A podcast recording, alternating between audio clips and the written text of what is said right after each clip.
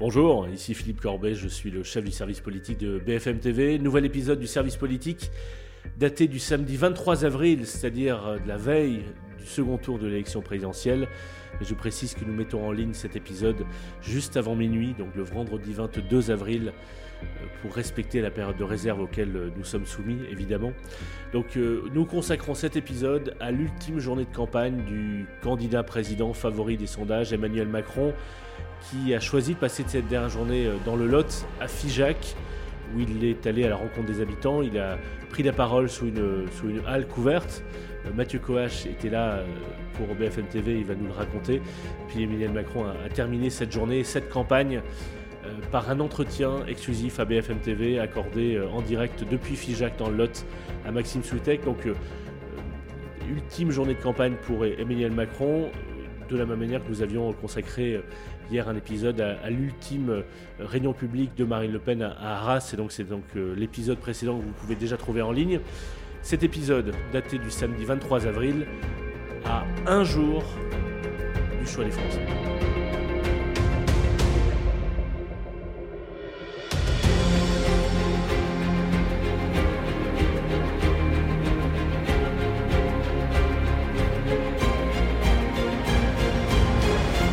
Salut Mathieu. Salut Philippe. Tu es à l'aéroport de Rodez. Exactement, tout petit aéroport. Après une ultime journée de campagne d'Emmanuel Macron, euh, c'était à Figeac dans le Lot. Et de la même manière qu'on a fait euh, euh, il y a 24 heures avec Loïc Besson un épisode sur l'ultime réunion publique de Marine Le Pen à, Arras. Qu'est-ce qui t'a frappé dans cette dernière journée de campagne, qui est peut-être aussi sa dernière journée de campagne électorale tout court, puisque s'il est réélu dimanche, il ne, pourra pas être candidat en 2027. Qu'est-ce qui t'a frappé? D'ailleurs, c'est marrant que tu, tu, dis ça parce que je lui ai précisément posé la question. Enfin, je lui ai dit c'est votre dernière campagne et il m'a répondu euh, pour 2022. Alors je ne sais pas ce qu'il avait en tête, mais bon, visiblement lui n'avait pas envie, enfin lui, Emmanuel Macron n'avait pas envie, euh, peut-être que ce soit vraiment ses, dernières, ses derniers instants de campagne. Euh, et, ben c'est compliqué à raconter, c'est peut-être moi aussi d'ailleurs ma, dernière campagne, je ne sais pas. il y avait quelque chose d'assez joyeux dans cette journée, mais je ne sais pas si c'est lié au, public qui était quand même plutôt, comment dire, acquis à Emmanuel Macron, parce que contrairement aux autres déplacements de cet entre-deux-tours, il est allé dans un endroit où il, où il est arrivé en tête au, premier tour. Je ne sais pas si c'est lié aux, confrères journalistes qui, euh, eux aussi, bah voilà, vivaient leur, leur, dernier moment de campagne qui a été très courte, qui a été un peu bizarre, qui a été un peu frustrante. Mais voilà, donc il y avait, il y avait une, ambiance assez joyeuse qu'on n'avait pas du tout connue euh, finalement dans cette euh, campagne 2022 qui était dure, qui était marquée par la guerre, qui était, voilà, qui était vraiment frustrante pour tout le monde. Donc écoute, c'était un bon moment. Et, j'ai vu des images, les images que tu as tournées, des images que tournaient toutes les équipes de BFM TV. Euh, il y avait beaucoup de monde dans cette petite ville et il y avait une ambiance euh, qui était très différente, même de cet entre-deux-tours, puisque on, l'a vu aller chercher le contact, euh, y compris sur des, dans, dans, des, dans des communes qui n'avaient pas voté pour lui, ou Jean-Luc Mélenchon, ou parfois même Marine Le Pen était arrivée devant lui. il a été à Denain, il était encore ce jeudi à Saint-Denis. Là, c'était plutôt une, une ville qui lui est favorable. Et, c'est peut-être ça aussi qui explique l'accueil qui était particulièrement vibrant, euh, plus que dans d'autres villes où il est allé ces dernières semaines. Oui, même si Jean-Luc Mélenchon est arrivé juste derrière lui, en fait, dans les scores.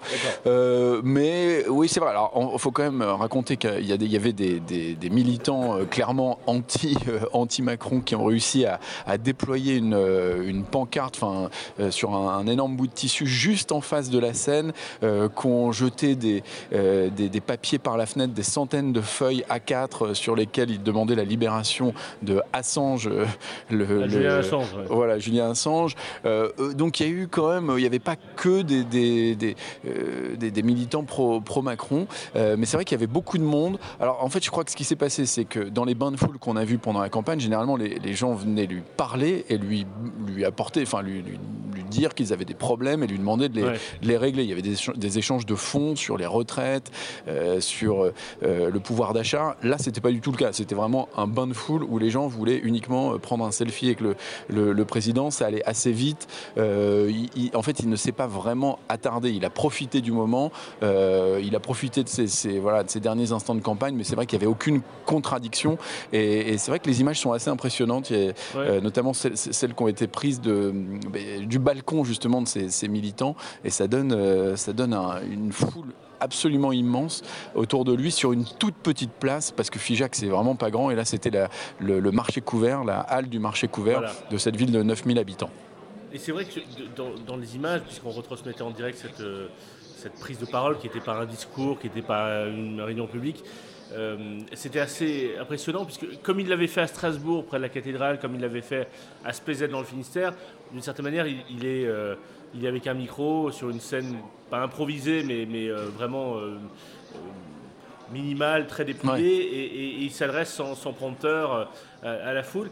Il n'aura fait au fond que deux, que deux meetings dans cette campagne, à la Défense Arena et à Marseille samedi dernier. Et, il aurait fait davantage de, prises de parole comme ça dans des villes plus ou moins grande, euh, un village Pézette, une ville moyenne comme Figeac ou une grande ville comme Strasbourg. C'est assez atypique comme, comme choix quand, même, quand on regarde sur la campagne, comme choix de prise de parole.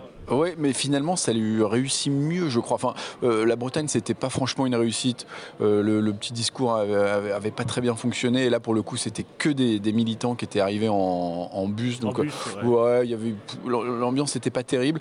mais par exemple, le meeting de, de Marseille, je, je, trouve, a beaucoup moins bien fonctionné euh, que ce qui s'est passé aujourd'hui. Mais c'est justement parce que il cherche cette proximité, il essaye de, parler aux gens qui sont effectivement tellement proches de lui que quand il fait ce discours, finalement, il s'adresse aux gens qui sont en, bas, de, enfin même pas en bas de la scène, qui sont littéralement euh, autour de lui. Euh, donc je pense que si la campagne avait été plus longue, si on avait eu une vraie campagne cette année, c'est sûrement ce format-là qu'il aurait gardé et qu'il aurait exploité un, un, peu plus. Mais on est au bout, donc.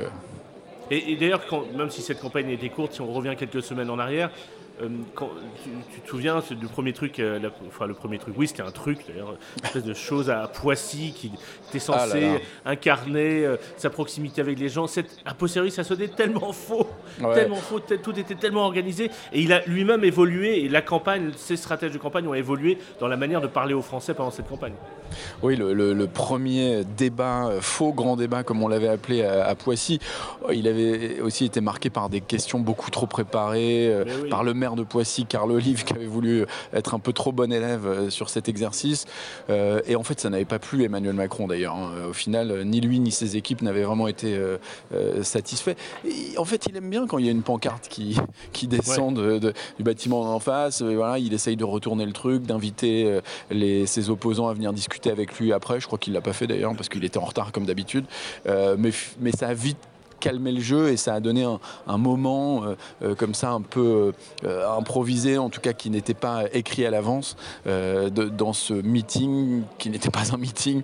voilà, donc cette drôle de campagne se, termine drôlement, mais, mais on peut dire que c'est sûrement un de ces déplacements les, plus réussis de, de, la campagne.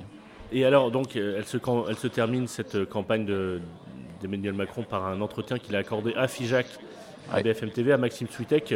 Euh, on, peut, dire que ça s'est monté très vite parce que moi j'étais hier soir avec Maxime Switek à Arras et, ça s'est calé pendant qu'on était à Arras. Donc euh, ça c'est vraiment.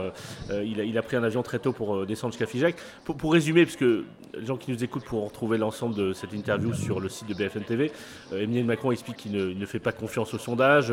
Je le dis avec beaucoup d'engagement, ce ne sont pas les sondages qui font la démocratie, ils permettent d'indiquer une opinion, ils font un travail important, mais c'est nous tous qui déciderons de l'avenir du pays le 24 avril, ce ne sont pas les sondages du 22. Il, dit que, au, fond, il, laisse entendre qu'il prend ses responsabilités dans la montée de l'extrême droite, puisque euh, Maxime lui a rappelé qu'il y a deux ans, enfin, pardon, il y a cinq ans, au Louvre, euh, lors de son discours de victoire, il avait, il avait dit, il s'était engagé à, ce que, à tout faire pour que les extrêmes, qu'il n'y ait plus de raison de voter pour les extrêmes. Et, il, répond, le pays a été profondément bousculé par des crises, les extrêmes se nourrissent de crises malgré les politiques publiques qu'on a fait qu'on a pu faire. Euh, et moi, ce qui m'a surtout frappé, et ça te parlera, puisque il se trouve que, nous avons couvert tous les deux la campagne de Donald Trump aux, États-Unis en 2016. Et, il dit, il fait un parallèle avec ça, enfin avec le Brexit et avec l'élection de Donald Trump. Il dit que euh, rien n'est joué dans cette élection. Il appelle les Français à ne pas s'abstenir. Il dit, il y a des millions de gens qui, quelques heures avant d'aller voter pour le Brexit, se disaient à quoi bon? Il a pris aussi l'exemple de, l'élection de, Trump. Et, et, le président ajoute, le jour d'après, ils se sont retrouvés avec la gueule de bois. C'est un choix fondamental. Et il y a cette idée, au fond, que puisque les sondages, les derniers sondages, il y en a encore un sondage, euh, et là pour BFM TV ce soir, montre que l'avance d'Emmanuel Macron s'accroît. C'est largement accru dans l'entre-deux tours, puisque il y a 15 jours, on avait des sondages à 51-49 à l'avant-veille du premier tour il y a un risque de démobilisation qu'un certain nombre d'électeurs, notamment des électeurs de gauche, se disent bon c'est bon, c'est bon, c'est bon, elle va pas être élue, j'ai pas besoin d'aller dimanche voter pour Emmanuel Macron. Il y a, il y a une vraie, c'était ça aussi le message du jour. Oui, et ça a été le, message principal de, ces deux semaines finalement, parce qu'à chaque fois il allait voir les électeurs de Jean-Luc Mélenchon systématiquement et les abstentionnistes encore à Saint-Denis. Euh, hier il était à Saint-Denis, Mélenchon aurait été élu au premier tour avec 61% là-bas, mais le deuxième euh, parti c'est celui des abstentionnistes à 3, 33 à Saint-Denis. Et donc ça, effectivement, c'est craint, euh, largement craint par euh, Emmanuel Macron et par ses équipes, même si quand il regarde les sondages, il ne voit pas trop comment ça pourrait à ce point euh, changer d'ici dimanche. Mais en tout cas, ce qui est clair, c'est qu'il ne voulait pas faire campagne autrement et pouvoir se reprocher de, ne pas s'être adressé justement euh, à, tous ces électeurs-là. Euh, pareil pour ceux qui d'ailleurs n'ont pas fait de procuration, parce que dans l'abstention, il y a ceux qui s'en foutent, et puis il y a ceux qui auraient bien voté, mais qui sont partis en week-end. Et, qui, voilà. et, d'ailleurs, euh, un des, regrets autour d'Emmanuel Macron, c'est qu'il n'y ait pas eu plus de communication sur cette question des procurations, parce que ça va jouer beaucoup. Il y, a, des vacances scolaires en ce moment, il y a plein de gens qui seront partis, et c'est vrai que c'est pas quelque chose qu'on a, qu'on a beaucoup entendu euh, pendant ah cet entre-deux temps. deux choses. D'abord, ils ont choisi, enfin le gouvernement a choisi euh, euh, la date de l'élection, et donc depuis le départ, on avait, prévu, on avait repéré que c'était pendant les vacances scolaires. Et deuxièmement, c'est au gouvernement, ou plutôt au secrétaire ah général du gouvernement, au service d'information du gouvernement, de, faire des, ah campagnes de, promotion. Non, mais ce que je te dis, c'est qu'ils regrettent de ne pas l'avoir fait. J'en ai parlé à, voilà, c'est comme ça. bon, on verra bien ce que ça donne, mais. Qu'est-ce qu'il fait d'ici dimanche soir 20h alors, euh, qu'est-ce qu'il fait d'ici dimanche soir? Alors, on ne sait pas si ce soir il rentre à Paris euh, ou s'il va directement au Touquet, mais généralement il arrive dans la nuit du vendredi au samedi euh, très tard au Touquet lorsqu'il vote le, dimanche. Il passe le samedi en famille avec Brigitte Macron, mais aussi avec les enfants, les petits enfants de, son épouse. il joue au tennis. Enfin voilà, il, se détend un peu. De toute façon, il n'y a pas grand-chose à faire un, veille de, une veille de scrutin et euh, donc il va voter euh, dimanche au Touquet en général entre 11h et, 13h. Et puis ensuite, il rentre à Paris euh, dimanche pour regarder, enfin pour consulter les, résultats, parce qu'il aura forcément des indications très tôt. et ensuite pour regarder le début de la soirée électorale avant d'aller en théorie au Champ de Mars, même si ça n'a pas été encore confirmé euh, officiellement par l'équipe de campagne, mais normalement il sera au, Champ de Mars, euh, donc avec la Tour Eiffel dans le dos pour prononcer un, discours euh, vers 22h peut-être. Là où il avait voulu prononcer son discours il, y a, il 5 ans et ça lui avait été interdit par la maire de Paris qui l'avait voilà. au Louvre. Et apparemment ça a été beaucoup plus facile cette fois-ci. Bizarrement. D'accord. Bon, bah, si, si, Marine Le Pen est élue, tu auras un, dimanche soir assez tranquille, encore que. Euh, mais si, si euh, Emmanuel Macron est élu, réélu, euh, le premier président réélu sans cohabitation depuis le général de Gaulle en 1965, eh bien, on aura du boulot au Champ de Mars dimanche soir et puis on, on, fera un épisode spécial, spécial Champ de Mars. Absolument. Et donc là, je vais pouvoir enregistrer euh, ah mon, avion. Euh, alors c'est quand même intéressant parce que comme tous les déplacements d'Emmanuel Macron ont été organisés, franchement, tout dernier moment. Euh, cette fois-ci, c'était particulièrement compliqué parce que pour venir à Figeac, il faut se lever de bonne heure. Hein. Soit il soit faut prendre le train jusqu'à Brive et la voiture pendant deux heures. le, Paris-Toulouse, 4h30 pour Brive, c'est très bien. Euh, c'est très très long, euh, donc c'était un peu compliqué. Ou alors, il faut prendre des vols pour Aurillac, mais ils étaient tous complets. Donc, l'équipe de campagne a affrété un avion complet. Donc, ce matin, on est parti de Roissy dans un avion affrété par la campagne, et ce soir, on rentre aussi dans ce même avion d'une compagnie que je ne connais pas. Bon, voilà. Euh, et, donc, on, normalement, enfin, on, espère, on va, on va tout faire pour qu'ils nous refacturent les billets parce que c'est quand même un petit peu étrange de voyager dans un, dans un appareil de la, campagne d'Emmanuel Macron, mais c'est comme ça. Il n'y avait pas d'autre choix, honnêtement, pour, pour arriver là. Donc, euh, l'enregistrement est en train de se, terminer au moment où je te parle. Que, veux-tu laisser entendre? Que jusqu'au bout, cette campagne aurait été organisée de façon un peu précipitée et, ah oui, étrange ça c'est sûr. Mais ça, c'est lié, mais c'est lié, c'est très franchement lié à la, à la personnalité d'Emmanuel Emmanuel Macron, qui lui-même tranche vraiment au tout dernier moment. Euh, bon, euh, c'est sa façon de faire, y compris Ah oui, quand il est président de la République, pas seulement candidat. hein. D'ailleurs- parce que pour, pour tout dire, ça fait plusieurs jours qu'on devinait que le dé- dernier déplacement aurait lieu en Occitanie. Ouais. Et, et- et- mais, mais, euh, et on s'est demandé est-ce que ce serait par exemple. enfin, par exemple, moi je me disais, est-ce que ça serait pas à Bagnères de Bigorre, Ouais. là où il passait du temps avec sa grand-mère, tout ça? Et en fait, pourquoi Figeac Ça n'a pas de sens particulier, Figeac, si?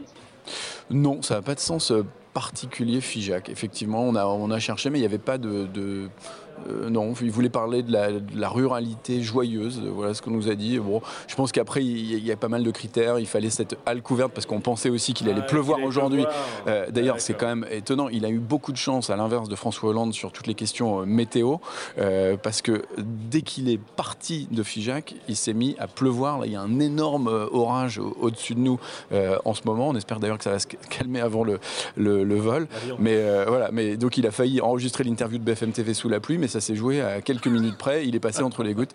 Euh, coup de bol. Très bien. Bah, bon retour, Mathieu. Et puis. euh, et puis euh, Ah oui, dernier dimanche. petit truc, dernier petit Ouais, truc, tu me parlais de bannière de Bigorre. Il est probable Oui. qu'il y aille d'ailleurs euh, prochainement parce qu'il a dit Ah. que dans les toutes premières choses qu'il ferait euh, s'il est réélu euh, dimanche, il irait donc rendre hommage aux, aux soldats blessés, donc soit aux invalides, Ouais. soit à l'hôpital de Percy où il était déjà allé euh, en 2017, euh, qu'il irait aussi voir le chancelier allemand comme c'est la tradition euh, euh, dans, dans la foulée, et aussi qu'il irait fleurir la tombe de sa grand-mère à Bagnères de Bigorre parce que euh, il est très attaché à, à sa grand-mère et donc il, il y- il ira. On ne sait pas dans quel euh, contexte, si ce sera un déplacement uniquement privé ou s'il en profitera pour, pour faire autre chose, mais en tout cas ça va faire partie des tout premiers déplacements. Donc on va revenir dans le secteur. Enfin c'est un peu plus loin quand même. Merci Mathieu. Merci Philippe. À dimanche. Salut. À très bientôt. Salut.